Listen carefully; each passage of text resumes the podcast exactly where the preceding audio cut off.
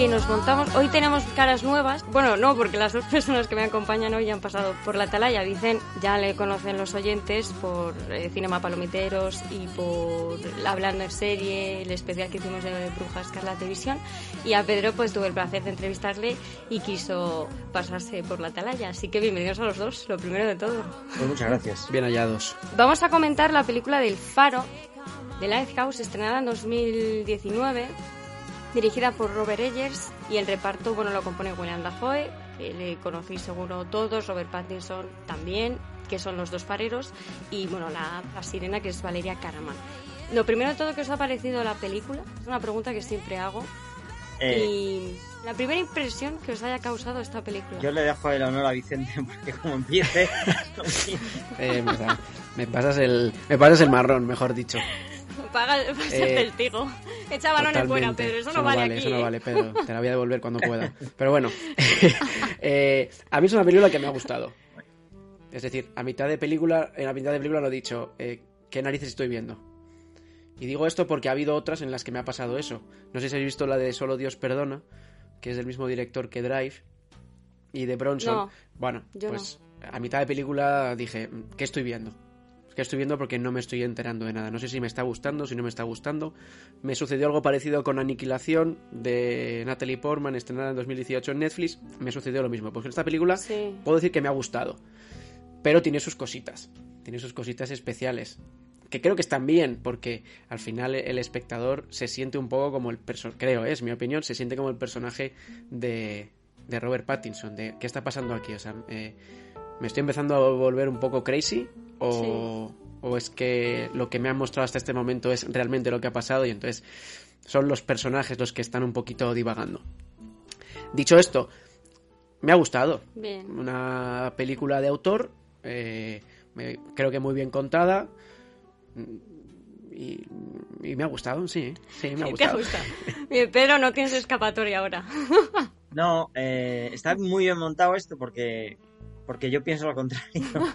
Claro, eso es lo Magnífico, interesante. magnífico. Si vamos a decir todo lo mismo, pues no. A mí me ha parecido Claro. repugnante directamente la película. Es verdad, le- eh, lo que ha dicho Vicente antes, yo también te- tuve desde el minuto 2, por lo menos, la sensación de ¿qué estoy viendo? ¿Qué es esto? Que es diferente, sin duda. Ya es osado el utilizar el formato este de. que yo creo que ni siquiera es cuatro tercios. A mí me da la sensación de que era cuadrado. Un formato cuadrado. Yo pensaba en cuatro tercios, ¿eh? Sí, a lo mejor es que el ojo lo tengo ya tan habituado al 16 novenos que me parecía excesivamente cuadrado, pero no saqué la regla de medir y me puse a hacer el- la sección áurea, nada de eso. Eh, no sé, era un formato raro. eh, que estuviera blanco y negro y con dos personajes, bueno, tres, pero vamos, dos, durante Sí. toda la película, básicamente. Eh, me parece que eso, ese tipo de osadías a mí me gusta, me gusta mucho porque estoy muy harto ya de un cine clónico que es el cine mainstream, que tanto el que hacemos aquí como el que viene de Hollywood es que esto igual. Pues sí, eso sí, se agradece la, la diferencia, se agradece el, el echarle coraje y hacer algo distinto. Pero es que me da un asco toda la película, es súper asquerosa. es asquerosísima. Que dos taraos, eh, el uno tirándose pedos todo el rato. Sí, sí, sí. O sea, es como un, Un poco guarrete, un un poco ambientazo guarrete, sí. el que había en este, en este, En este faro. en este sí. Que, que dices, bueno, es que debe oler que apesta, debe ser algún sitio repugnante. O sea, es que es todo, todo el gua- guarro en esta película. ¿eh? Y bueno, esto es para empezar. Yo le digo al espectador que se prepare, porque desde eyaculaciones cayendo del cielo a Sí. orines, eh, heces, de todo. O sea, es fantástico. Sí.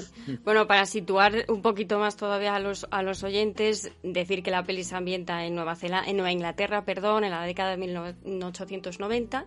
Los protagonistas son dos fareros, uno veterano y su ayudante. El veterano es Willem Dafoe y el personaje que interpreta es Thomas Wake. Y su ayudante es Efraín Winslow, que lo interpreta Robert Pattinson. Entonces, el problema, el problema entre comillas, no. Estos dos fareros eh, se ven condicionados a convivir durante cuatro semanas hasta que llegue el relevo de los nuevos fareros y ellos pues puedan cogerse un barco y volver a, a tierra. ¿Cuál es el problema? ¿Dónde se empieza, dónde empieza a haber ese conflicto? Cuando se empieza a llevar a cabo esa lucha de poder entre estos dos personajes.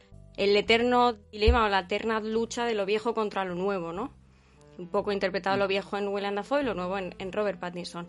Aún así, lo que habéis dicho vosotros, yo opino un poquito como ambos, porque es cierto, comparto con Pedro que a mí, a mí la película no me ha gustado. Lo, más, lo que más me ha gustado ha sido las referencias un poco literarias y mitológicas que tiene, que son muy buenas, y el guion me ha gustado mucho, por ejemplo.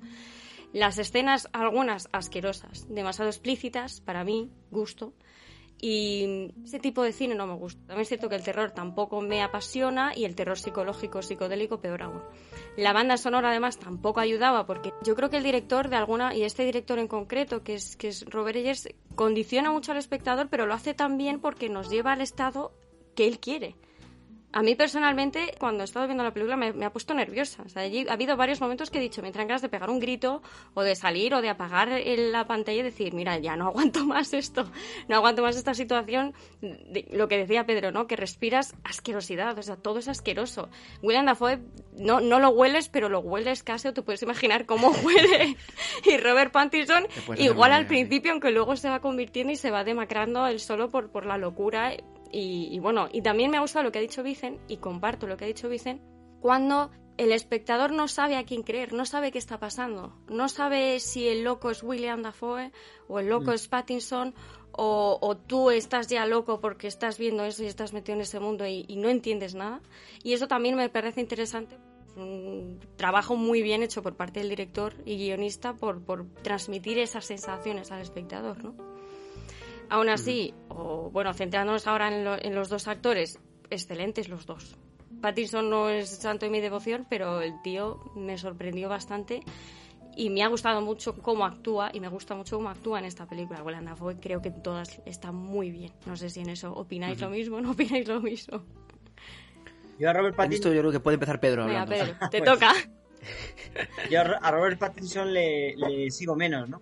Pero eh, a mí el trabajo de William Defoe, em, la verdad es que siempre me ha gustado mucho. Me parece un actor que es muy peculiar. Su, y eso que aquí la cara no, no se le ve bien, pero es un tipo con, unos, con una gestualidad muy, muy, bueno, incluso yo lo recuerdo, recientemente vi, volví a ver la última tentación de Cristo, por ejemplo, o, o en Platoon también, ¿no? Que eran en Platoon realmente es un actor con muchos recursos, con muchos registros, el, al que además el físico este peculiar de cara rota, que insisto, con la barba no se ve, pero él, él, es así, ¿no? Es un tipo con la cara, una cara un tanto con mucho carácter, ¿no? Y es un gran actor, yo creo que es un grandísimo actor, de estos que no está siempre ahí en el, en el candelabro, como decía la, pero que, está bien, que es, muy, muy, buen actor. Y, yo creo que aquí en la película pues se tiene la posibilidad de, hacer un personaje diferente a los que ha hecho, en donde el lucimiento no lo tiene garantizado porque pues, es un personaje muy decadente. Y supongo en general, no es que lo suponga, es que he comprobado que a los actores a partir de cierta edad los personajes decadentes no les agradan nada, o sea, también por su parte pues se aprecia un gesto de valentía que es, está muy bien dice. Sí. No, aquí coincidimos los tres. Eh, es verdad que si vas a contar una, una, historia en la que. Bueno, es que se centra en dos personajes, prácticamente, es decir, hora y cuarenta, que creo que es lo que dura la película, hora y cuarenta y algo, pues está claro que, que el director necesita que el peso recaiga sobre dos buenos actores, y en este caso se ven. Pattinson tiene el, el hándicap de haber salido en, en todas las películas de Crepúsculo, pero eh, el chaval se ha sabido mover bien, ha salido de ese rol de, vampiro quinceañero que volvía locas a las chicas en su momento y ha hecho, ha hecho bastante cine de, autor y, y, el tío tiene, tiene tablas, la verdad. Están los dos, están los dos increíbles. De eso creo que no hay duda. Luego también lo que pasa con este tipo de películas, que es el cine de autor y cómo la crítica siempre, o la crítica o los cuatro expertos que tienen la voz cantante o llevan la batuta de lo que debe ver la gente, porque si ellos dicen que está bien, pues es que está bien y ya está, no se puede discutir. Y entonces, en ese sentido, ¿qué opináis vosotros cuando la crítica dicen qué intelectualidad, qué culto, qué cine de culto, qué cine de autor? ¿Qué opináis en ese sentido? Y más en relación con esta película concreta que despierta amor y, odio. Y aquí está, vamos, salta a la vista en, estas, en estos tres puntos de vista concretos. Yo no soy muy, muy, de, muy de seguir a los críticos, ¿no? Eh, de hecho, de esta película no he leído críticas, tengo que reconocerlo. Em, quizá, y es verdad que a veces leyendo críticas te iluminan cosas, ¿no? Es decir, puede ser que la película no te haya pillado en tu día, era el día en que tenías que ver El Mago de Oz, algo con más colorido, y de repente te pones a ver El Faro, y dices, mm, vaya por Dios, esto es lo justo, lo que no me venía bien. Y luego leyendo una crítica, pues te, te reparas en detalles. Sí, te enteras de más eh, cosas, ¿no? Te enteras de más cosas, o sí, efectivamente, te amplifica cosas que se te han pasado un poco desapercibidas. debería haber hecho el ejercicio de leer un poco críticas de la película, pero confieso que no lo, no lo he hecho porque la película me generó ya de, de un rechazo grande. pero quitando ese detalle, eh, yo creo que la, crítica siempre tiene un peligro. Y es que te adoctrina demasiado. Y tienes, eh, generalmente el público lector acaba mm, siendo un poco eh, dependiente de un determinado sector crítico o incluso de un crítico. Es decir, los hay súper fieles de un, determinado crítico que casi casi hayan fundado una religión sin darse cuenta, ¿no? Sí, ¿Vicen? Sí, eh, coincido con lo que ha comentado Pedro. Aquí ah, yo lo veo de esta forma. Que una película te haya gustado no significa que sea una obra de arte o una obra maestra. Yo también he leído críticas a posteriori de, del Faro, sobre todo por el director, que creo que solo ha hecho dos películas en su vida, esta y La Bruja, de eh, Witch, exactamente. Entonces, eh, todo el mundo habla del Faro como una obra maestra que tienes que ver, en fin, eh, no eres persona si no la has visto. Yo no comparto esa opinión porque a mí la película me ha gustado, porque lo ha comentado al principio Pedro, ese ese aspecto que tiene, de tres cuartos habéis hablado, creo. sois mucho más técnicos. Cuatro tercios, perdón. Sois mucho más técnicos. Vamos, creemos que es cuatro tercios. Yo creo, que yo creo que es todavía más radical. Yo creo que es todavía más radical, que es un. Ese, ese estilo. ese estilo, en mi caso, a mí me ha llamado la atención. Que esté en blanco y negro me ha llamado la atención. Eh, dos personajes solo me ha llamado la atención. Hmm. Eh a veces da la sensación de que está rodada como se hacía en las películas antaño, o es la mm. impresión que a mí me ha dado. Entonces, eso también me ha enganchado y en un momento de la historia me ha enganchado. Eh, eh, casi creo que es hay un hay un punto en el que el personaje de Pattinson está está eh, haciendo una de sus tareas y mira al faro y entonces ve la sombra del personaje William Dafoe como abriendo los brazos y entonces se está preguntando ¿qué, qué pasa ahí y hay un punto en el que se acerca al faro pero no llega a subir. Ahí, ahí la película me ha, me ha seguido enganchando y he dicho leña, este chico al final todo apunta a que va a ver a que va a subir al final dentro pero es la primera vez que se acerca ¿no? entonces quiero decir que a mí es una película que me ha gustado pero eso no implica que la considere una obra maestra no es el caso entonces, eh, como ha comentado Pedro, la crítica es un arma de doble filo. Porque al final es eso, si, si eres muy fan de un crítico, que oye, que tampoco se tenga la verdad absoluta. Porque al igual que nos pasa a nosotros, les pasa a ellos. Ellos igual han podido ir a ver una película al preestreno en el día en el que tenían que ver una de superhéroes, por ejemplo, o una más más una comedia romántica y no tiene el día, entonces sale con una sensación que no es real a lo mejor a la película.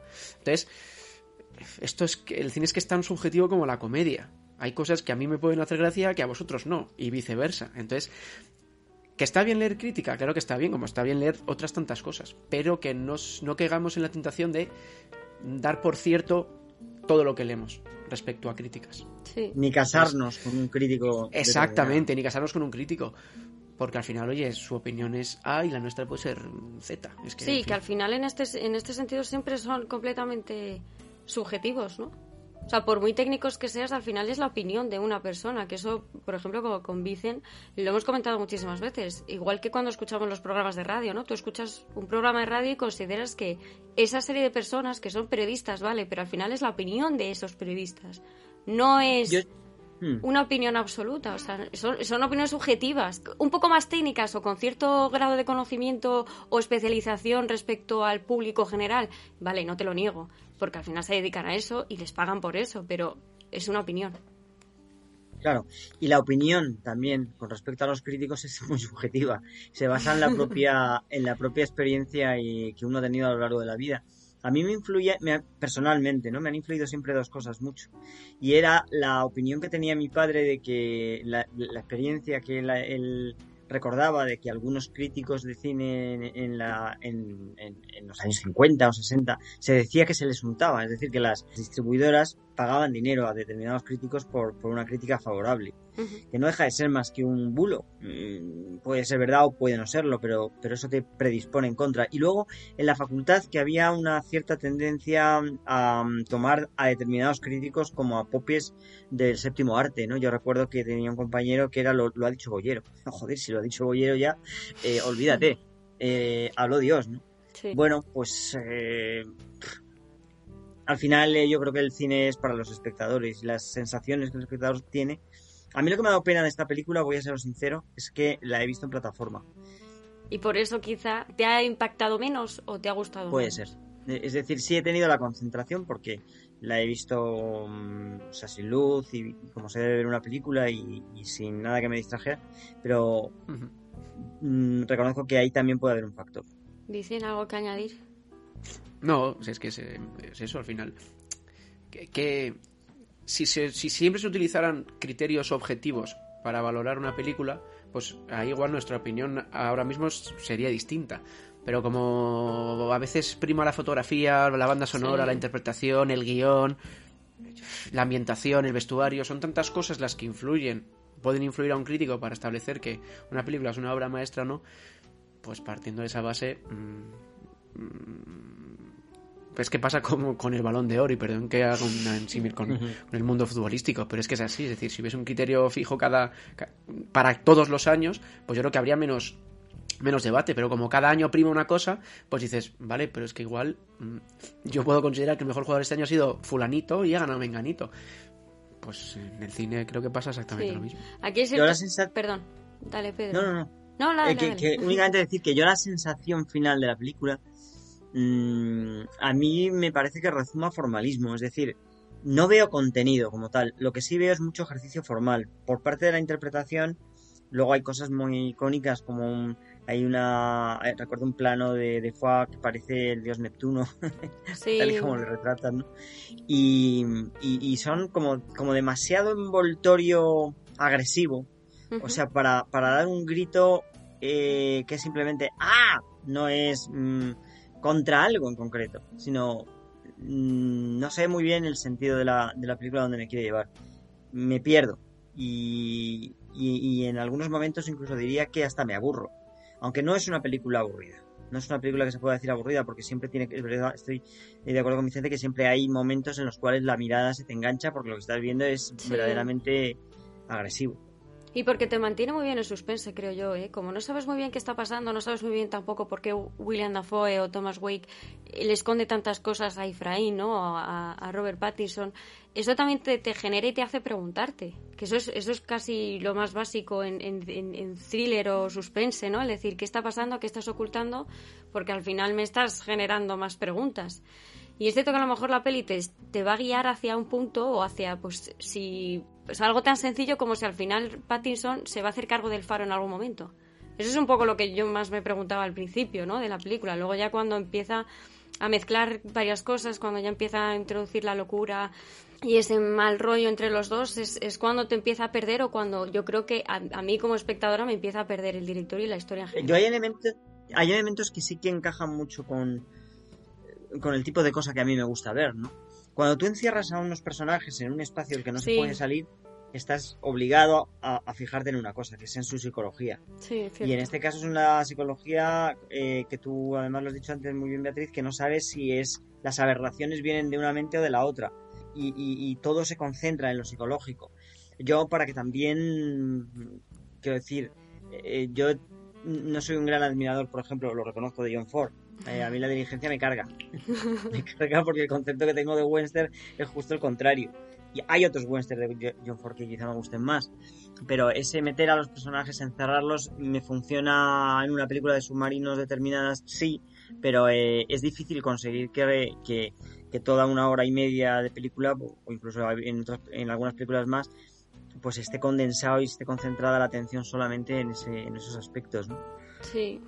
Por ahí, por, supongo que por eso tiran tanto de lo, que tú dices, ¿no? Por eso, en este tipo de películas en las que encierran a los personajes en un espacio como Alex de la Iglesia, que es lo que siempre hacen sus películas, la única escapatoria es, la psique. O sea, es, es, a ver qué pasa aquí, a ver cómo salen, a ver cómo se matan entre ellos, que al final es lo que siempre pasa. ¿no? Tú metes, o sea, ¿cómo terminaríamos? Bueno, la pandemia, pero quiero decir, ¿cómo terminaríamos nosotros si nos encerraran en un sitio? Mira, acabas de decir un, elemento clave. Fíjate, la pandemia. Esta película es de 2019, mm, que aunque tiene el mismo número que el virus, en realidad el virus lo sufrimos en el 2020. Y ese encierro de los personajes, esa, esa claustrofobia que te da el espacio en la película, a lo mejor, fíjate, es lo que me, eh, lo que me, ha desagradado profundamente. O sea, me ha, me ha hecho... rechazarla. O sea, me, me, fijo en lo externo, que es todas las cosas que he dicho, y a, y a, lo mejor el problema lo tengo más con, con, algo que en estos momentos me produce rechazo, y es la idea de, de estar enclaustrado. Puede ser. Imaginaos que hubiera llegado ahora. Sí, o sea, que se hubiera estrenado ahora. Pues a lo mejor mucha a mí lo que me a mí lo que me deja perplejo del cine, aunque esto ya es una interpretación que hacemos todos a posteriori, es cómo a veces surgen películas que de alguna manera anticipan eh, las realidades inmediatas. Sí. sí. es curioso, sí. Pero eso, eso pasa casi siempre, ¿eh? yo creo. Eso lo decían en, en el bueno, en el máster de guion cuando lo hice lo, decía una profesora y es que muchas veces tú estás creando una historia creyendo que eres la única persona que está escribiendo esa historia y luego resulta que, hay otra persona en Tumbuktu que la está escribiendo también, no la misma, pero algo parecido, ¿no? O con elementos... claro, con elementos muy, muy, muy, bueno, muy, parecidos, ¿no? Y entonces lo que venía a decir es que al final las ideas y la inspiración, como está todo el rato flotando en el aire, pues... Mm se dispersa. No va solo a una persona, sino que va a muchas. Y al final todos cuentan un poco lo mismo. Con una diferencia, con una diferencia, que hace 50 años las experiencias que tuviera un señor en Tombuctú podían ser radicalmente distintas a las que tiene un señor en Madrid o en Sevilla. Pero, pero hoy en este mundo global estamos sometidos a un input muy similar, eh, con matices, claro, pero, pero que las vivencias son parecidas y entonces no es tan difícil coincidir. Sí, puede ser, porque estamos en el conectados, ¿no? Obligados a la conexión. ¿Dicen algo que añadir? No, no. Estás aquí escuchando tranquilamente. No, no, yo estoy aprendiendo mucho. ¿eh? yo. Es el Pedro, Pedro. En esto, en esto último coincido coincido con vosotros. No le pongo ni una... No, no añado nada. No añades nada. Bueno, eh, aparte, la banda sonora que os ha parecido también porque bastante inquietante, ¿no? Y en eso también es un punto a favor todavía hacia la peli. O sea, la película es cierto que es muy original. Ya no solo por el formato, ya no solo también por el blanco y negro, que eso lo comenté con Sara en, la semana pasada cuando comentamos Parásitos, porque en principio la película iba a ser en blanco y negro. Y de hecho, el, director eh, Bon Joon lo, estrenó en, blanco y negro en tres, cuatro cines estadounidenses. También tenemos otro ejemplo un poco reciente que fue muy sonado, que fue Roma, de, de mm. este hombre Cuarón. sí. Vale. Gracias, Pedro. Igual, entonces. No, no, lo has dicho tú. Me has ganado. yo he dudado. Y, y lo que le bueno, de lo que estuvimos hablando Sara y yo, eh, y lo que nos preguntamos fue ¿cómo nos impacta el blanco y negro? ¿Cómo habría sido esta película si hubiera sido a color? Habría sido menos diferente, yo creo, de partida. O sea, busca la diferencia en todos los aspectos formales. Por eso digo que es muy formalista. Eh, que ahora todo el mundo trabaja en widescreen. Yo hago cuatro tercios, o insisto, que creo que es algo más que cuatro tercios. le, ha, faltado esto para hacérnoslo en formato móvil vertical. Eh, muy cuadrado el formato. A mí me ha resultado eso, me te agrede al ojo, pero a mí me gusta el cuatro tercios. ¿eh? Me gusta incluso más que el 16 noveno. Pero. Mm, quiero decir, lo que busca una película mm, que tiene un gran empeño formal es mm, básicamente destacar eh, en, estos aspectos. Una fotografía en blanco y negro es más atípica que una fotografía en color. Un formato cuadrado es más, más atípico que un formato rectangular. Eh, el uso del contraste en la película, pues también. Eh, en fin. Juega bien esas los cartas. los efectos, los dos tres efectos que hay, que son como de morfín de imagen, este tipo de, de historia, es, la verdad que están logrados también. Sí. Yo Os quería comentar una curiosidad que tuve y es que, eh, claro, lo primero que me dejé mucho influir mal por mi parte, pero tampoco lo pude evitar por la crítica cuando decía que The Lighthouse, oh, qué peliculón, ta, no sé qué. Es inevitable que si sigues una serie de páginas relacionadas con el cine en redes sociales, de repente te meten un fotograma con una frase o bien de la película o no, o, o un detrás de las cámaras.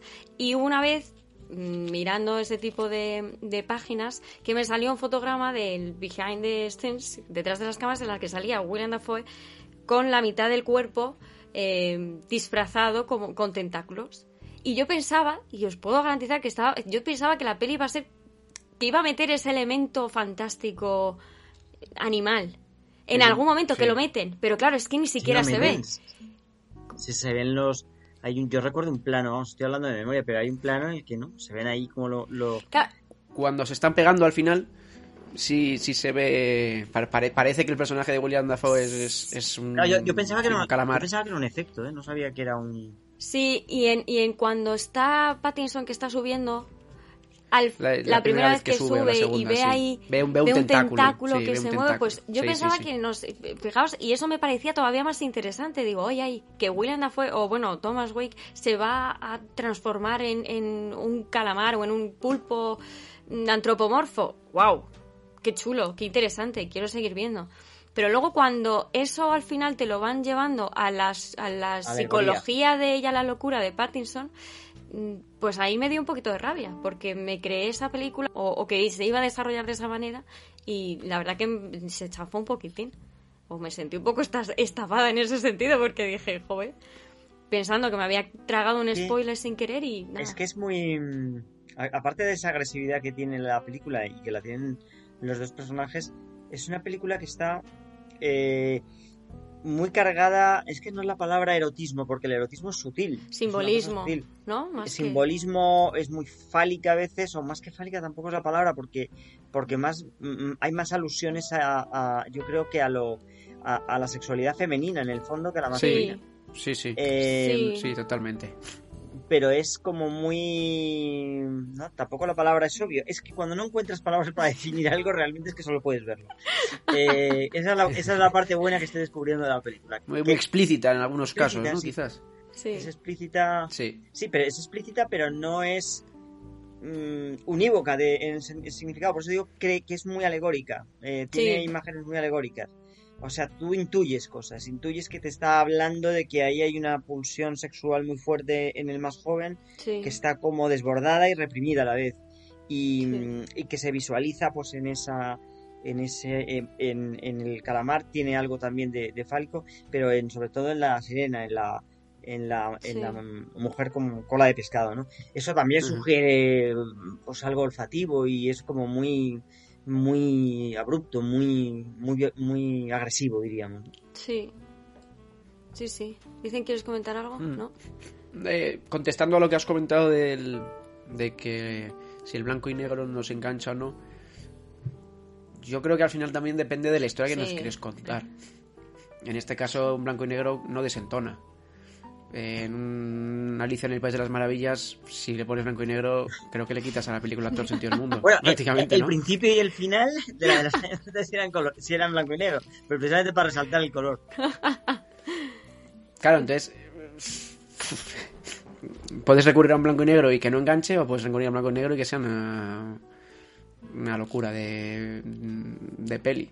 Yo creo que te- depende un poquito de lo que quieras contar y cómo quieras contarlo, al fin y al Sí. Bueno, así como curiosidad, que no sé si lo sabíais, eh, bueno, Pedro ya ha reconocido que no ha leído muchas críticas posteriores o curiosidades sobre la película y es, y es verdad que cuanto más lees en ese sentido las curiosidades o cómo se hizo o en qué se inspiró el director, descubres más cosas e incluso entiendes mejor la película, ¿no? Pero por lo visto hay una historia real, que eso ahora... Quiero comentar otro aspecto de la película y es cuando Efraín cambia el nombre y se hace llamar Thomas y eso me parece también muy interesante porque, bueno, en fin, ahora pasaremos a ello. Pero el caso, dos fareros, uno más joven, otro más, más mayor, Thomas Griffin, que es el, el viejo, y Thomas Howard. Básicamente se encargaron como estos dos, o sea, es la misma historia, se encargaron de cuidar un faro, el problema es que Griffin estaba muy mayor, estaba muy enfermo y falleció. Entonces Thomas Howard, que era el jovencito, se vio de repente, él esperaba que viniera un buque y en el momento en el que viniera el buque deshacerse del cuerpo porque no sabía qué hacer con él. Dice, es que van a pensar que lo he matado yo. En fin, tomó la decisión de enterrar el cadáver hacerle un ataúd y decir, bueno, pues cuando venga un buque, el día que venga, yo le doy el cuerpo y ya me olvido y que se lo lleven a sus familiares y genial. ¿Qué pasó? Que en el momento en el que lo introducen en el ataúd, se desata una tormenta horrorosa, los buques no pueden ir hacia el faro y ¿cuál es el problema? Que pasa el tiempo, mucho tiempo, Thomas Howard se empieza a volver loco porque la marea alcanza el faro y alcanza la, casa en la que convivían los dos, empieza a, destrozar los golpes de las olas tan fuertes el ataúd, al final el cuerpo sale de alguna manera del ataúd, se empieza a descomponer, Thomas Howard, el jovencito, lo que veía desde la ventana de la casa era el cuerpo demacrándose cada dos por tres, con el viento parecía que le estaba dando señales, total que se volvió loco. Cuando ya la tormenta minoró, llegó un buque, se hicieron cargo del cuerpo, se recogieron a Howard y se lo llevaron. Y cuando Howard llegó a su casa, ya con sus familiares, sus familiares, para empezar, el aspecto había cambiado por completo, estaba prácticamente demacrado, pero blanco, muchísimas arrugas y por supuesto loco de atar. A partir de ese hecho, en Gales tomaron la decisión de que cada vez que los fareros tuvieran que hacerse cargo de un faro, no podían ser dos, tenían que ser tres. Y eso fue como una norma que se estipuló para evitar este tipo de situaciones, para que uno no se vuelva loco, para que no se maten, o por lo menos hay que hacer eh, debatir o hacer una lección en cuanto a recursos y demás, o incluso las guardias del faro, se lo disputasen entre tres y no entre dos. Mejor, pero bueno. Hay una película que se estrenó en 2016 dirigida por Chris Crow que habla de esta historia curiosamente no tuvo, posiblemente Chris Crow la contara de una manera mucho más moderna, con 16 novenos en formato a color y a lo mejor por eso no tuvo tanto éxito porque al final la historia tiene mucho gancho. A lo mejor también es que esa historia es muy comercial muy básica ABC no con una narración muy muy normalita que la gente lo puede entender y lo bueno de esta peli es que reinterpreta esa historia y aparte le, le introduce ese método, o sea, perdón, ese método no, ese aspecto mitológico que todavía genera más, te genera más preguntas, ¿no? Y te hace cuestionarte muchas más cosas. Eh, mm, la historia será muy básica, la que has contado, la real, pero eh, es difícil ¿eh? mantener la atención hora y media con, con tan pocos elementos, ¿no? Sí. Y, y, y, aunque tengas un elemento muy potente como la idea de un cadáver que no puede salir de una isla y a una persona que está obligada a convivir con un cadáver, que es francamente eh, desagradable, mmm, vuelvo a decir, eh, eh, es que o, recurres quizá a ese formalismo un poco excesivo y, a cosas llamativas que te vas inventando, o es que es difícil, durante una y media sostener una película. No sé cómo estará hecha la que se refiere al, al incidente que has contado, que a mí me parece una historia, una historia atractiva para un relato y no digamos para un corto, pero para un largo eh, creo que el, problema sigue siendo el mismo, es que te, se te funde la historia en nada. Sí, quizá por eso no tuvo tanto éxito, insisto, y esta sí. También porque, porque juega con todos esos elementos que hemos mencionado, ¿no? Con todo ese simbolismo, ese erotismo, ese todo tan explícito, esas imágenes tan brutas, toda la agresividad, que lo habéis, lo, habéis dicho muy bien ambos. Y luego lo que decía, ¿no? Que en la historia real los dos se llaman Thomas y a lo largo de esta película, digamos, es como que Efraín, Robert Pattinson se va desligando de sí mismo. Ya no es él, sino que intenta ser el otro o intenta ocupar el lugar del otro, por eso se hace llamar o se llama realmente Thomas que eso tampoco tampoco queda muy, muy claro al espectador porque el espectador puede comprar ambas versiones. Puede comprar la de Efraín o como, eh, ¿cómo se llama Efraín en... Thomas Howard, ¿no? no, sí, pero el, segundo nombre Winslow, queda... Winslow, Winslow, era Winslow. Sí, pero luego se cambia. Eh, creo, creo que es Thomas Howard. ¿eh? Thomas Howard. Todavía mejor. Entonces, claro, no sabes mm, quién es el verdadero yo de Pattinson. Si Efraín Winslow o Thomas Howard yo creo que ahí, ahí el, Por eso me ha gustado la película también, es una de las razones, por las porque el, director juega un poco con, el espectador y desarrollo. En un primer momento eh, parece ser que Pattinson, nos muestran un personaje, el personaje de Pattinson como muy correcto, ¿no? Muy, no, es que es lo que dice en el manual y es lo que hay que hacer. Y el personaje de William, que ya tiene el colmillo doblado, dice, mira niño, no vas a venir aquí ahora a explicarme cómo manejar la situación en un faro, aquí mando yo y fuera. Tú trabajas, yo te doy las órdenes, tú las cumples, me llamas sí señor y ya está. Eso es una, ¿no? una primera situación que nos cuentan. Luego eh, empiezan a mostrar ciertas contradicciones en el personaje de, William con respecto al personaje de Pattinson, ¿no? No, pero te he dicho que no sé qué. Y le dice Pattinson, no, pero me has contado justo lo contrario, te estás volviendo loco. Entonces ahí ya se empieza a generar un cambio el personaje de Pattinson empieza a darse ya la bebida. que es justo lo, que en un primer momento de lo que renegaba, ¿no? Al principio. además lo ofrecen y él dice, no, no, no. Y William le dice, no, es una mala, eh, da mala suerte. Em, exactamente. Empieza a mostrar cierta locura. Entonces al espectador ahí quizás, o en mi caso es lo que ha sucedido, también cambia un poco y dice, a ver si es que al final el que está abriendo turuleta es, es Pattinson y no es William y que... Entonces, yo creo que a lo largo de toda la película eh, el director hace lo que le da la gana. Que puedes estar de acuerdo o no, te puede gustar más o menos, es evidente, pero eh, has dicho una cosa hace un ratejo ya largo eh, que, con la que yo coincido y es verdad que parecía que la, la, historia iba a ir por algo fantástico entre la luz del faro y, uno de los personajes que se queda encandilado con el luz del faro y luego sucede es algo similar pero no llega a, ese grado de, de, fantasía. Si es que al final eh, es lo bueno y lo malo del, del, cine de autor, que, al final el autor va a decir, hago lo que me da esta es mi firma. Tengo los, tengo los medios, esta es mi historia, la cuento como considero y, y luego ya ahí, oye. A mí eso me parece un poco camelo, eh, con todo el respeto, porque pienso que a veces lo que ocurre es que la, la persona no tiene claro el final. Es, un, es lo que yo llamo un final Ikea, es decir, Totalmente eh, cierto, ¿eh? Toma las piezas, coincido contigo. mueble. Y claro, pero es que entonces me lo la mitad del precio. Coincido totalmente contigo, Pedro. Es, eh, es, así, es así. Al final el espectador se queda un poco como, pero entonces ¿qué me has contado? ¿O qué me has querido contar? Es decir, el espectador no se queda eh, con una idea clara de lo que ha visto. Por eso aquí viene mi pregunta y es, ¿qué creéis que os ha contado a cada uno la película? Uf. ¿Qué, es con lo que te quedas de esta peli? Tú has hablado de lo nuevo y lo viejo, que es un paradigma argumental en la historia del cine, ¿no? muchos libros que hablan de ello. No me acuerdo si ahora el de la semilla inmortal de Pérez y uno de estos. Eh, es una constante, es como, no sé, el intruso benefactor o el intruso destructor. Son esos, esos paradigmas, esos, esos arquetipos del cine que siempre han funcionado. Pero claro, a mí me funciona mejor, eh, que te voy a decir, en Novecento, que es exactamente lo mismo.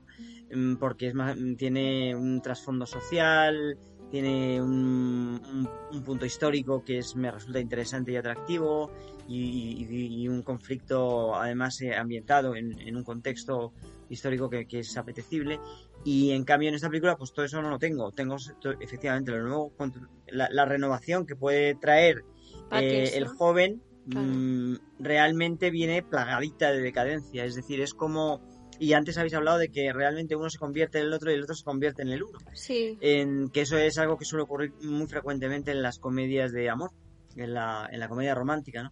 Que son dos perfiles antagónicos que acaban, sin embargo, complementándose y sintonizando. Y que el uno acaba convirtiéndose un poco en, en el otro, ¿no? Eh, pues, pues en esta película tienes un poco de eso. Ahora, intentar poner en palabras lo que, lo que te ha dicho la película, yo no me siento capaz. Ah, no, ya, haces muy bien. Y tú, dices tampoco. Sí, porque no, es que la película es la película es, no es rara, pero, pero sí, sí te lleva a esa conclusión de decir, mm, es que tan, igual, creo que tampoco soy capaz de, de, de, plasmar en palabras, utilizo los términos que acaba de utilizar Pedro, lo que, lo que has, visto. Porque es verdad que en, en ciertos momentos te vienen interpretaciones mm, bastante diversas. ¿Quién creéis que tiene al final más locura? Porque por lo que nos dan a entender es Pattinson. Porque Pattinson es el que ve, o bueno, eh, Efraín, Thomas, es el que ve, al fin y al cabo, el que tiene esas alucinaciones con respecto a lo del pulpo con respecto a la cierta metamorfosis que sufre Dafoe, que en realidad cuando se están peleando, que es la escena que has mencionado tú antes, Vicen, parece transformado Dafoe en un pulpo, pero cuando cae al suelo es un hombre normal y corriente. Sí, es un hombre rubito, pero es la sirena, pero es un calamar extraño, sí. Sin poder sacar una lectura concreta o una lectura eh, en fin, un titular, digamos, de la, de la película. Lo que sí que queda más o menos claro, lo que nos intenta mostrar el director y que es, es, que es innegable, es que el que termina mal y el que está mal es el joven, es, es, Robert Pattinson, un personaje de Pattinson. Yo diría que los dos. Yo diría que los dos.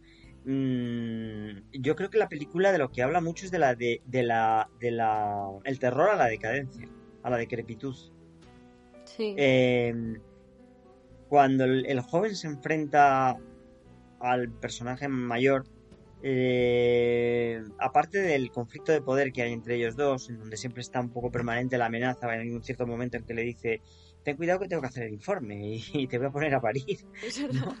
Eh, esa, esa, sensación de estoy en manos de, alguien que por su experiencia eh, pues está por encima de mí, me puede gobernar, me puede tal, es también el reflejo de lo que yo seré dentro de un X tiempo, ¿no?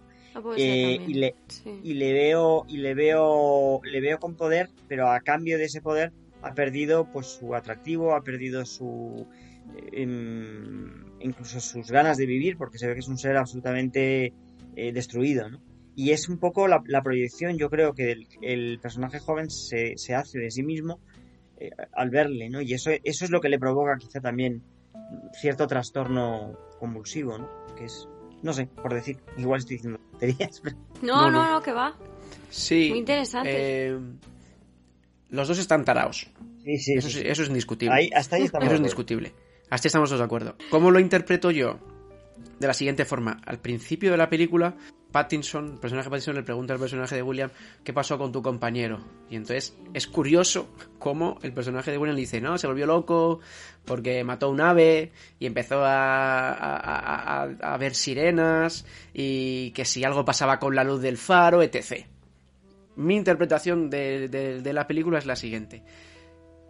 Yo estoy convencido que la locura de, de William llega por muchos motivos, por una de ellas porque creo que realmente se carga a su antiguo compañero y que es su, su, su, destino es tener compañeros jóvenes a los que destrozar mentalmente mm. y eh, en cuanto puede se los, se los carga, que venga otro nuevo, yo sigo siendo el rey, yo tengo las llaves, yo tengo acceso a lo importante que es el cuaderno de notas y el faro.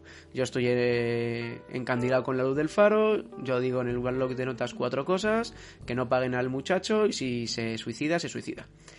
Tiene la mala suerte de encontrarse en un primer momento Digo en un primer momento por cómo evoluciona el personaje después, pero con un personaje con las ideas claras, cuando se está hablando Pattinson, el personaje Pattinson de su, de su, de su pasado, de su vida, dice que, que, él deja de ser leñador porque no le llenaba y él está buscando algo que le llene.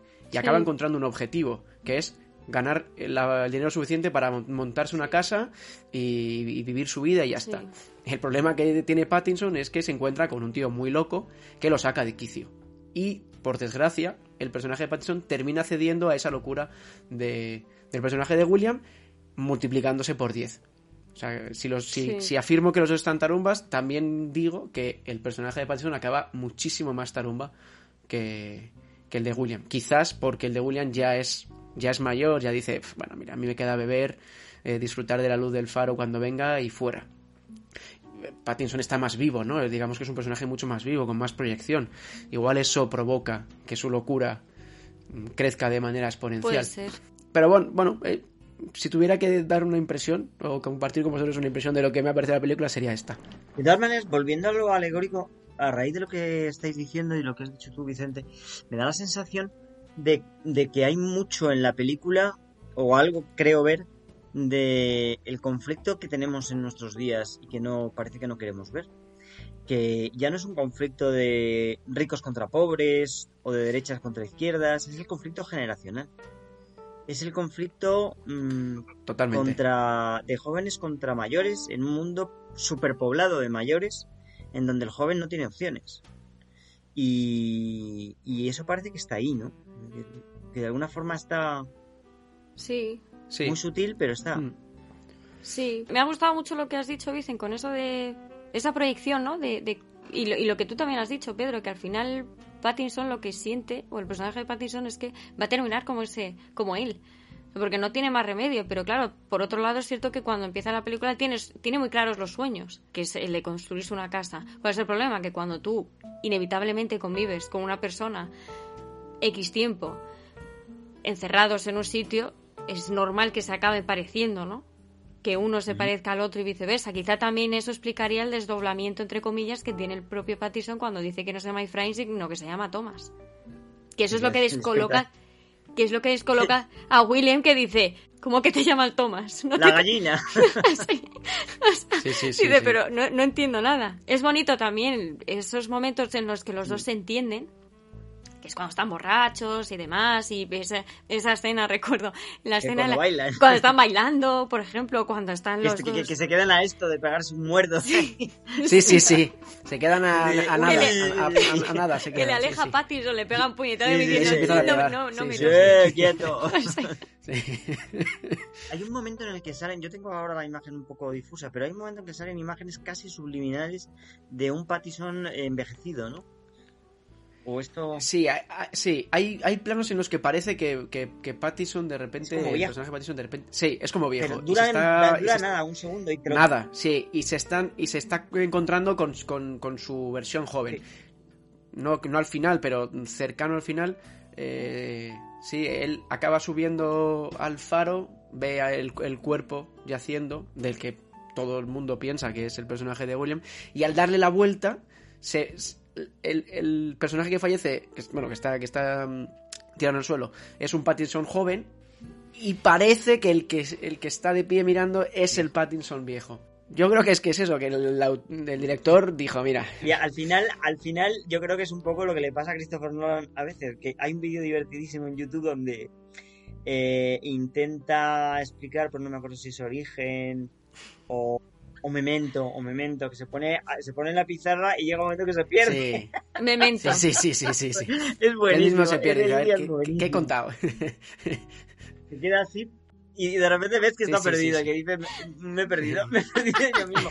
Y, y, le- y yo creo que a, a este, a, que a mí me gusta Christopher Nolan, pero que, que mm, A nosotros también, ¿eh? somos muy, muy fans. me parece fans, muy interesante. O sea, otra cosa es que sea, no, no es muy comercial más que cuando se pone a hacer cosas comerciales, pero, pero que a veces se pierde el mismo en sus intentos Sí, sí, sí. Sí.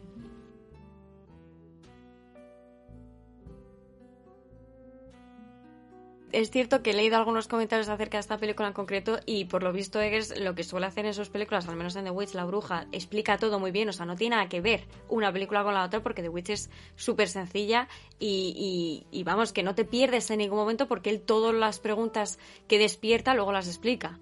Le da la respuesta que merece al espectador para que no se pierda. Y en cambio en estas es cierto que decían que mm, deja demasiadas incógnitas abiertas, deja muchísimos aspectos sin resolver y se queda tan ancho.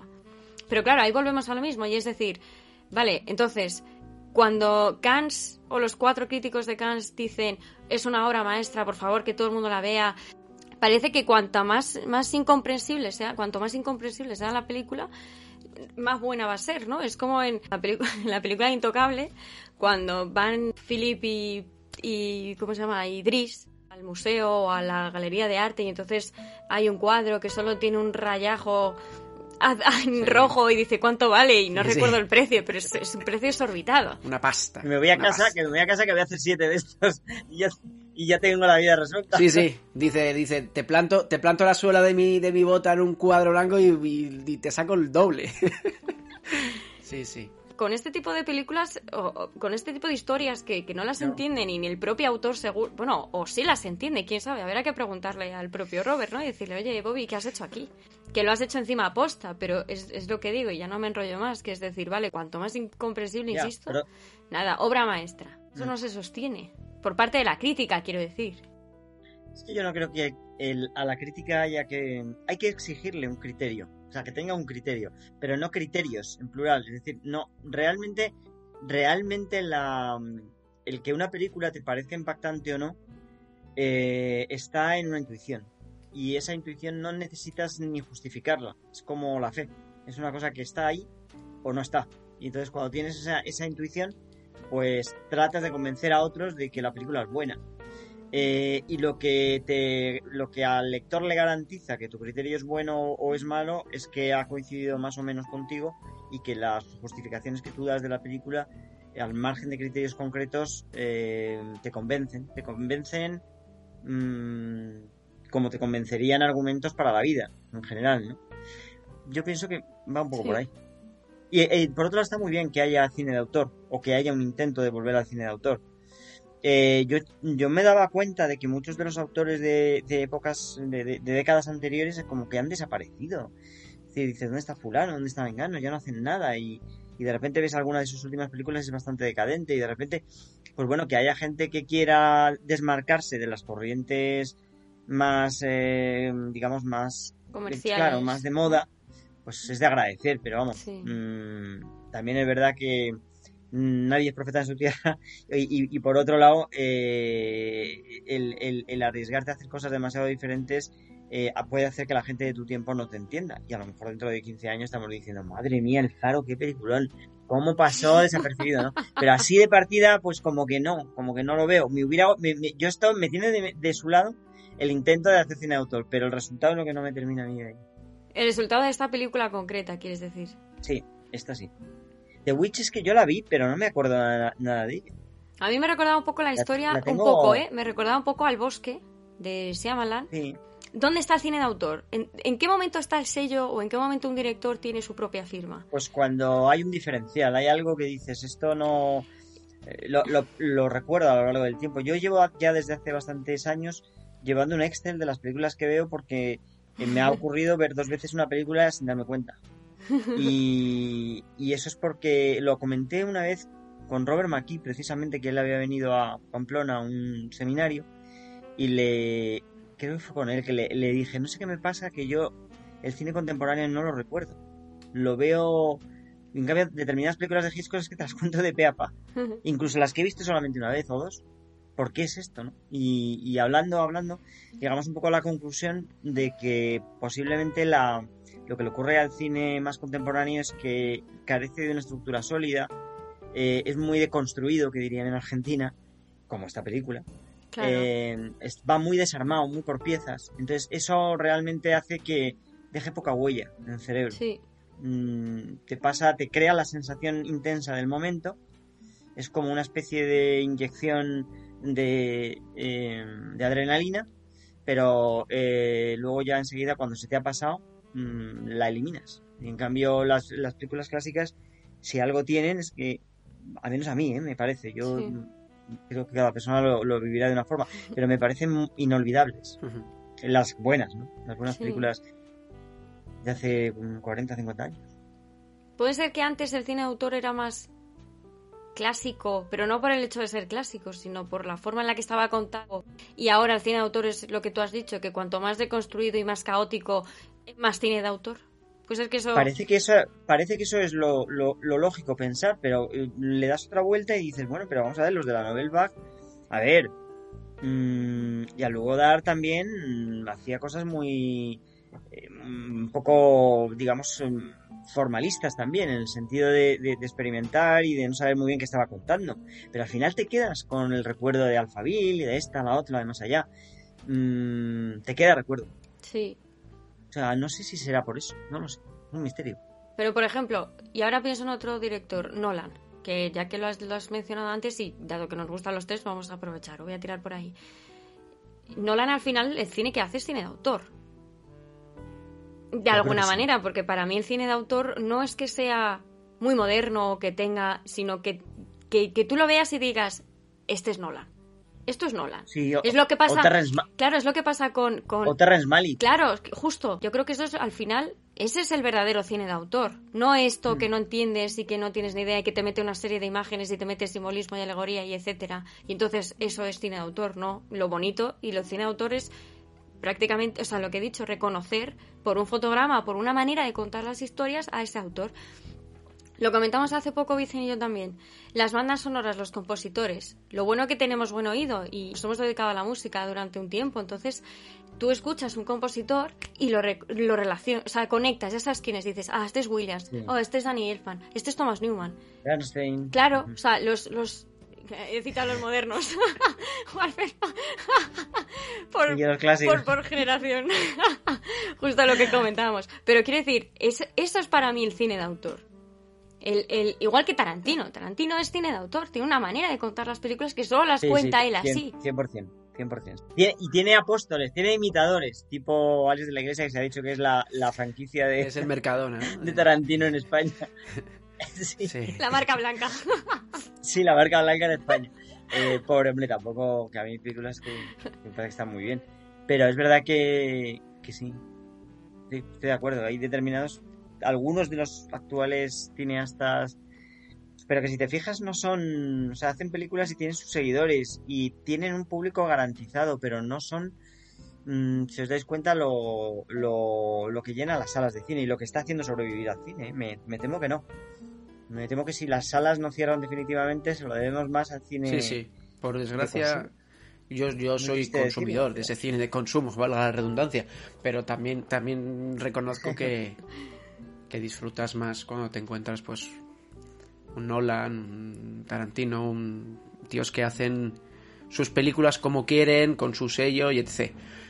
Al comienzo del podcast hemos estado hablando de la crítica y, yo creo que la, línea que sigue la crítica actual, en mi opinión, no es muy positiva. Porque claro, si calificamos, bueno, no calificamos, en este caso los tres no, pero si se califica como se hace que el faro es una obra maestra, eh, dices, mm, pero es que no es como las películas de antes. Le hemos sacado muchos efectos a esta película. Y el principal puede ser que te deja un poquito, no con la mina en la boca, pero sí en plan, ¿qué me han contado?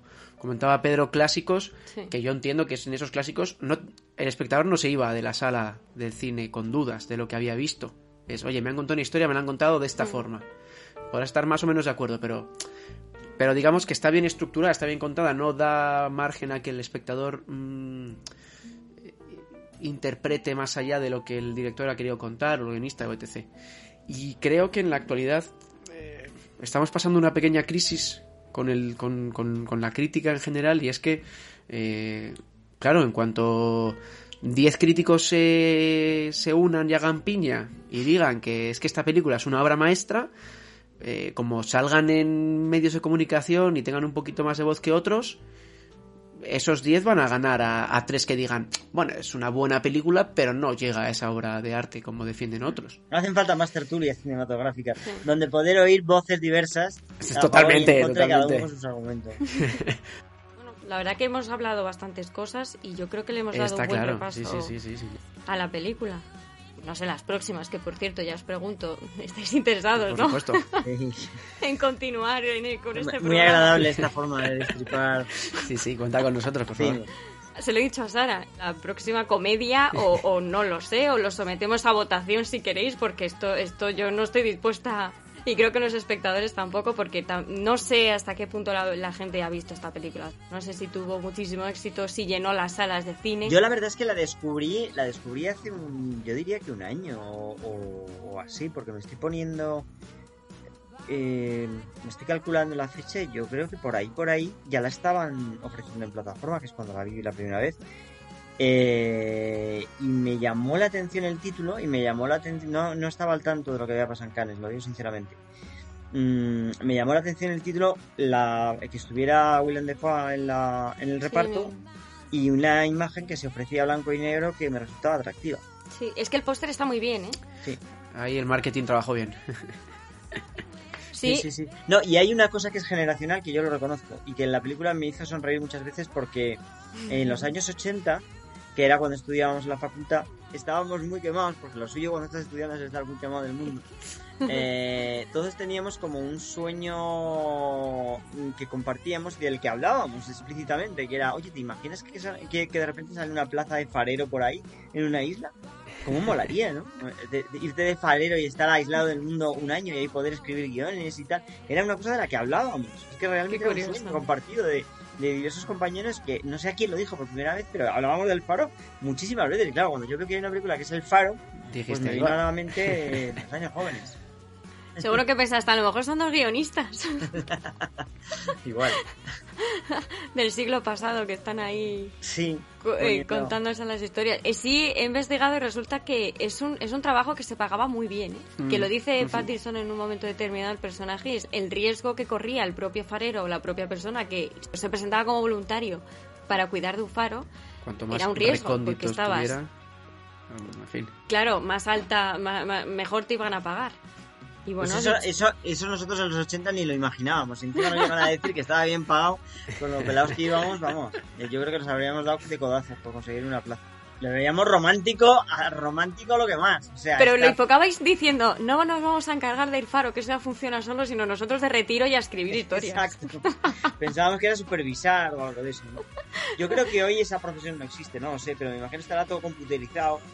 Es probable. Puede y, la urgencia que hay en suprimir sueldos. Seguro que es un ordenador el que maneja la luz, el que, El lo- que se cabrea consigo mismo, como HAL, como HAL 9000. Y bueno, pues dicho esto, poco más que añadir, chicos, que ha sido un verdadero placer, verdaderísimo placer teneros Ha a sido los dos. mutuo. Sí, digo. Y que para la próxima, vamos, cuento con vosotros, Sara también. eh, le ha surgido un, vamos, un contratipo de trabajo, pero sí es cierto que estará. Tenemos un equipazo, así que poco más que decir, chicos. Un verdadero placer y hasta la próxima, que Estupendo. seguro que va a ser prontito. Seguro que sí.